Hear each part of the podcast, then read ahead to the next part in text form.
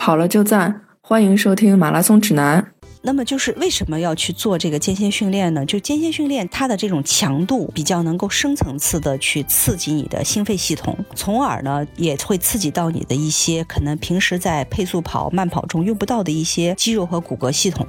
然后通过这种刺激呢，去提升他们的能力。其中一个比较重要的指标就是通过间歇训练可以去提升一个人的最大摄氧量。我们以前有一期节目讲到过这个最大摄氧量，最大摄氧量是耐力选手选材一个比较重要的一个指标，就是一个人身体里头每分钟每公斤体重所能消耗的氧量。因为这个你能消耗的氧量直接关系到了你的运动能力嘛，对吧？所以通过间歇训练能够去提升这个最大摄氧量，但是它是有限的，再提升的话也就是个百分之二十五到到头的一个提升。啊，在这种情况下，就是说通过间歇来逐渐的发掘自己的潜能，去不断的提升自己的最大摄氧量，改善自己的心肺系统，啊，然后提升自己的这个乳酸的耐酸能力，让自己能够在比较高速的情况下，还是一个有氧跑，而不是进入到一个无氧状态。所以间歇它能够就是起到这样一些作用，嗯，但是呢。它必须是在你有非常好的有氧基础的情况下，它才能起作用啊！如果你的有氧基础、耐力基础根本不行啊，就就就不用练。就周末我见到一个跑友在奥森，他用了加速度上的一套训练计划，呃，这套计划里头有一周要练三次间歇，然后他他是一个就是还没有跑过首马的选手，哦，然后我说这套训练计划有没有说适合于什么样的人练？你选这套计划，因为我相信他有的里头有很多种计划吗。他说没没有没有说适合什么样的人练。他说我跟他练了几次，我觉得我实在跟不上。啊，我我说你跟不上，我觉得我也跟不上，我也没法做到一周三次见血。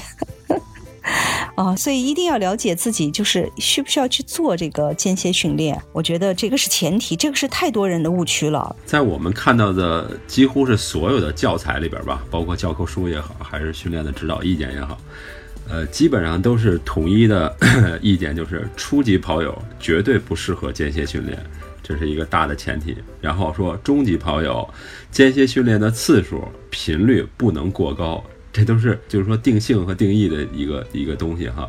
他说，高级跑友的间歇训练是必不可少的内容，所以大家一定要先把自己划清了一个范围。就像一姐刚才说的，如果你的全马成绩还没有进入到四小时以里的话，那就。没有必要去做这个间歇训练。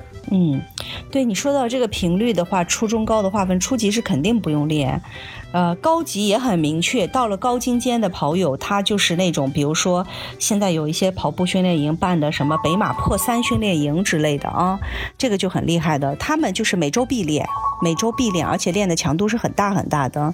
这是高级跑友，就是到了中级是最难把握的，呃，因为你一周一次，很可能就导致着你。恢复不过来啊！你恢复不过来以后呢，会导致着你的其他训练计划受到影响。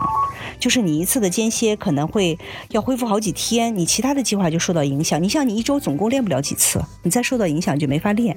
所以有的时候中级跑友比较建议说，哪怕你两周一次啊，或者一周有一次稍微。密度大一点的间歇，一再有一次就是小一点的，我们可以讲一下方法，就是这个是不一样的。所以每个人到底你适合什么样的间歇啊？你到底练什么频率？我们只能给一个参考数，就是高级是一周一次，初级是绝对不练，中级是大概一到两周一次啊。但是呢，确确实实要根据你的身体的恢复状况、你自己的承受能力来去判断啊，你能不能承受这么大的一个负荷。哦，这个确确实实是要注意的。嗯，感谢大家收听《马拉松指南》，我们的节目每周三播出，在各大播客客户端搜索“马拉松指南”都可以收听。我们的主播呢也都有自己的微博，我的微博是艾特段威，喜欢阳光很好。我的微博是孙飞 runner，我的微博就是我的名字石春健。我们节目的微博、微信都是艾特马拉松指南播客，欢迎大家关注。我们下周三见。